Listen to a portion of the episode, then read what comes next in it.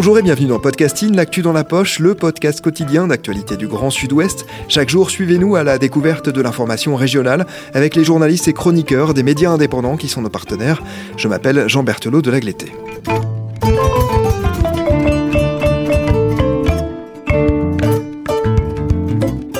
Pendant ces vacances d'hiver, nous vous proposons une série spéciale. Il est beaucoup question de communautarisme dans cette campagne électorale et la place des diasporas est mise en cause par certains candidats. Alors nous avons voulu interroger le rôle des associations qui les rassemblent dans la région. Diasporama, une série signée Anaël Cagnon pour Podcasting.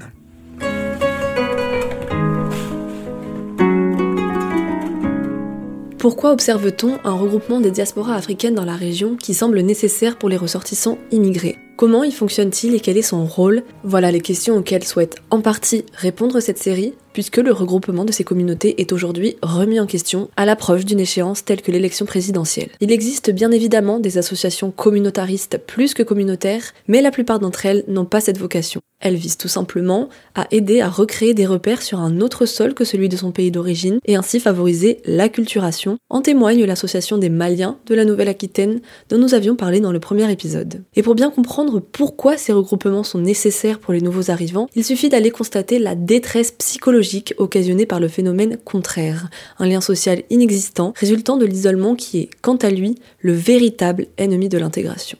Un isolement qui trouve aussi son origine dans des épreuves communes que vivent ces populations, la migration et la précarité, trop rarement évoquées lorsque l'on aborde ces sujets. Nous rencontrons pour cet épisode le docteur Christophe Lagabriel. Il est le chef de service de l'équipe mobile psychiatrie, précarité et migrants, le MP rattaché à l'hôpital Charles Perrins de Bordeaux. Une structure médicale publique qui se tourne vers les personnes immigrées en souffrance, qui font elles aussi bel et bien partie de la diaspora et que l'on ne pouvait pas ne pas aborder dans ce diaporama d'épisodes. L'occasion de comprendre à quel point le lien entre personnes d'une même communauté est vital quand la division peut devenir létale. On revient cependant d'abord sur ce qu'implique ce terme, migrant, très présent le débat public pour bien comprendre qui compose les diasporas. Migrant, ça veut dire euh, quelqu'un qui, une personne qui franchit une frontière de son pays pour aller dans une autre, ou même d'un pays à un autre. Euh, donc euh, il y a plein de façons de, franchir une frontière. Ça peut être tout à fait préparé, anticipé, euh, une migration choisie, un rapprochement familial, euh, un visa touristique, et ça peut être, comme beaucoup de nos populations, des, migrations qui sont soit forcées par des persécutions liées à la politique, liées à leur religion, liées à leur orientation sexuelle, à des conflits familiaux. Et puis le deuxième grand paquet de, migrants qui, ne préparent pas leur, leur migration, c'est les migrants qui migrent pour des raisons économiques et qui veulent chercher un avenir plus, euh, un mode de vie plus aisé et plus facile en Occident. Alors aujourd'hui, on va s'intéresser plus particulièrement à la détresse dans laquelle peuvent se retrouver des ressortissants africains, puisque c'est un continent qui est majoritairement représenté dans les statistiques euh, liées à la migration en France. Est-ce que vous savez par exemple quelle part de, de vos patients est issue d'une diaspora africaine, est-ce qu'il y a des pays qui semblent plus concernés que d'autres par cette situation qui est psychologiquement difficile? Alors nous, on voit par année au moins une fois euh, 1200 patients. Sur ces 1200 patients, il y en a un sur deux qui sont des nouveaux patients. On n'a pas vu au cours de l'année ou l'année précédente. Euh, sur ces 1200 patients, 85% sont des étrangers, des migrants. Sur ces 85%, 30% sont des Africains qui viennent d'Afrique de l'Ouest principalement, Afrique subsaharienne, les deux Congos, le Nigeria beaucoup, mais aussi la Guinée-Conakry, le Sénégal, euh, le Mali, euh, Côte d'Ivoire. Donc euh, nous, la population qu'on reçoit, soit ils sont demandeurs d'asile, donc ils étaient persécutés dans leur pays, ils ont fui à cause de ça, donc ils ont la trace de leur persécution je dirais, en eux, dans leur mémoire, et c'est ça qui fait pathologie. Euh, soit ils ont migré par situation économique pour rechercher un avenir meilleur, et leur voyage est tellement semé par la route, hein, euh, à travers le, Sahara, euh, l'Algérie, le Maroc, la Libye, sont vraiment des machines qui sont des machines vraiment à fabriquer du traumatisme, tellement il y a de, des situations de maltraitance et d'esclavagisme. Et donc, le, en fait, ces personnes qui migrent pour une meilleure situation économique arrivent avec un parcours très traumatique, et donc la question du traumatisme est, est, la plupart du temps au premier plan.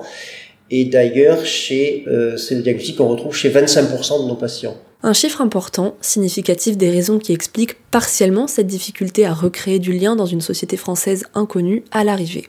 Pourtant, de manière plus générale, la migration en elle-même est déjà une perte de lien, comme nous l'explique le docteur, qui ne peut pas permettre une intégration facile dans une nouvelle société. Oui, alors c'est la question de la migration. La question de la migration, c'est la question de la perte. C'est la perte euh, des enveloppes psychiques. Alors les enveloppes psychiques, c'est quoi? C'est euh, euh, sa famille, bien évidemment, son statut social, son environnement social.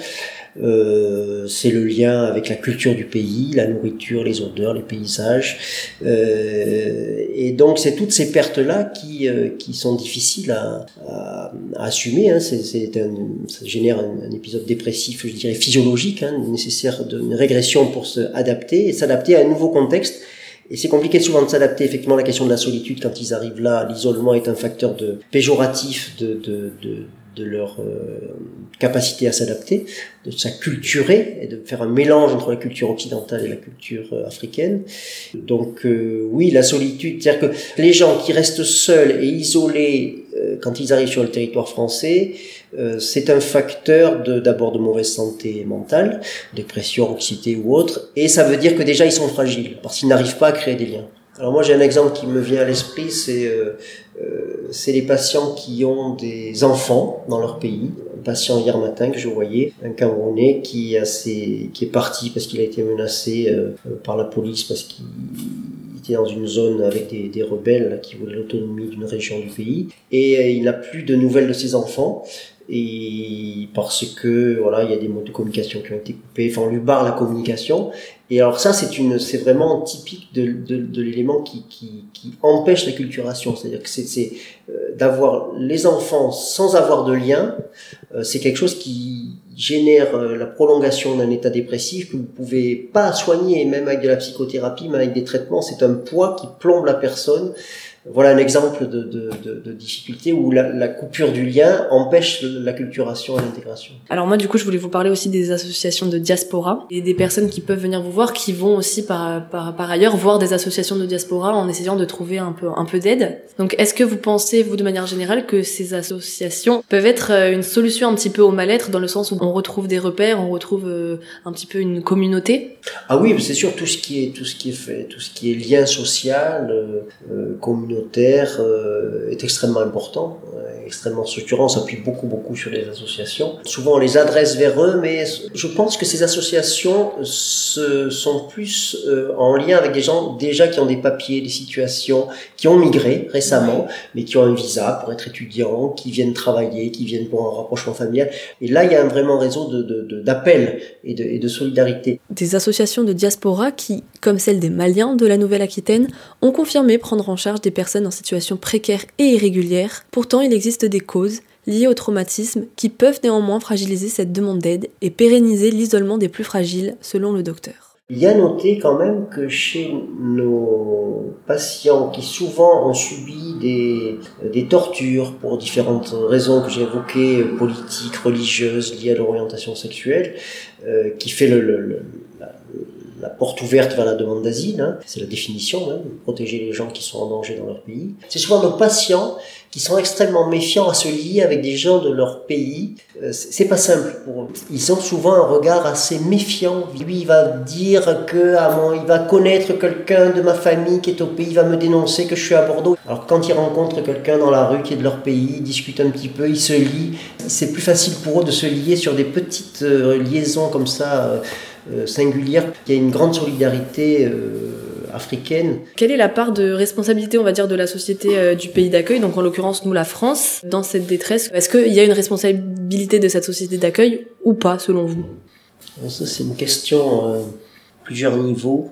Par statut, on peut dire que la demande d'asile est par définition un espoir, forcément, puisque les gens espèrent avoir le statut de réfugié qui leur donne des, au moins les papiers pendant 3 ans, 4 ans, 10 ans, euh, et qui leur garantit l'intégration sur le territoire français. C'est un espoir et en même temps c'est une grande source d'anxiété, parce que d'abord ils n'ont pas du tout la, la, certitude de la réponse, puisqu'il y a que environ 38 à 40% des demandeurs qui sont déclarés réfugiés, donc ça veut dire 6 sur 10 sont, sont rejetés de la demande. Et en plus, ils n'ont aucun délai de temps euh, des échéances. La première, c'est l'OFPRA, euh, la deuxième, c'est le recours, la CNDA, qui sont des audiences là, qui sont faites à, Paris, euh, où leur, dossier est évalué. Et donc, ils, n'ont pas de capacité à, gérer cette attente dans le temps, et ils ont l'incertitude de la réponse. Donc, en fait, la, demande d'asile, qui est un espoir, est aussi une situation extrêmement anxiogène et dépressiogène, et donc tous les gens sont dans cette expectative euh, très insécurisée. Donc euh, il y a des systèmes qui offrent la protection, mais c'est pas pour beaucoup de monde ou c'est de façon temporaire. Donc on est toujours dans l'incertitude que est-ce que ça sera renouvelé. Donc en fait cette période d'entrée euh, qui dure souvent 3 ans, 5 ans, 10 ans est très très anxiogène et, on voit on a l'habitude de voir les réoccurrences des symptômes dépressifs ou post-traumatiques ou délirants à chaque fois qu'il y a un échec sur une échéance de séjour non renouvelé, un échec à l'OFPRA, un échec à la CNDA. On est habitué à ces effondrements et à ces reprises diagnostiques. Un dispositif médical qui est donc d'utilité publique, qui apporte un soutien quand ces populations n'arrivent pas à intégrer un regroupement, puisque comme l'a confirmé le docteur hors micro, le nombre important de tentatives de suicide de ces populations en Gironde ne peut pas et ne doit pas être négligé. La recherche du lien et du regroupement est donc vitale pour ces populations qui migrent, sans pour autant être signe de rejet du pays d'accueil, mais simplement parce qu'il en va d'une bonne santé mentale. Dans le prochain épisode de cette série, nous interrogerons les origines plus sociologiques de ces regroupements. Maman, je pense à toi, je t'écris. trois étoiles à Tu vois, faut pas que tu. J'ai un toit et un peu d'argent. On vit là tous ensemble, on survit. On est manque presque derrière. C'est pas l'enfer ni le paradis d'être un Africain à Paris. Oh, un peu en exil, étranger dans votre ville.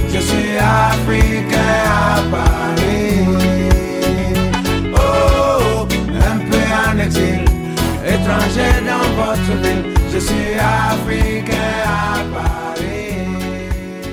Merci Anaël Cagnon, votre série Diasporama est à retrouver toute cette semaine sur Podcasting. Rédaction en chef Anne-Charlotte Delange, production Juliette Brosseau, Juliette Chénion, Clara Echari, Myrène Garaïco Echea, Ambro Rosala, Marion Ruot et Ludivine Tachon, iconographie Magali Marico, programmation musicale Gabriel Taïeb et réalisation Olivier Duval. Si vous aimez Podcasting, le podcast quotidien d'actualité du Grand Sud-Ouest, n'hésitez pas à vous abonner, à liker et à partager nos publications.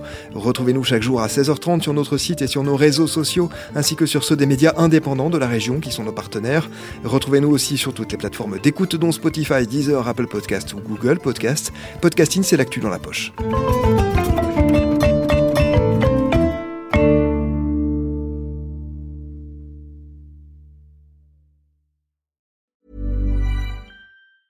Even when we're on a budget, we still deserve nice things. Quince is a place to scoop up stunning high-end goods for 50 to 80% less than similar brands. They have buttery soft cashmere sweaters starting at $50, luxurious Italian leather bags, and so much more. Plus, Quince only works with factories that use safe, ethical, and responsible manufacturing. Get the high-end goods you'll love without the high price tag with Quince. Go to quince.com/style for free shipping and 365-day returns.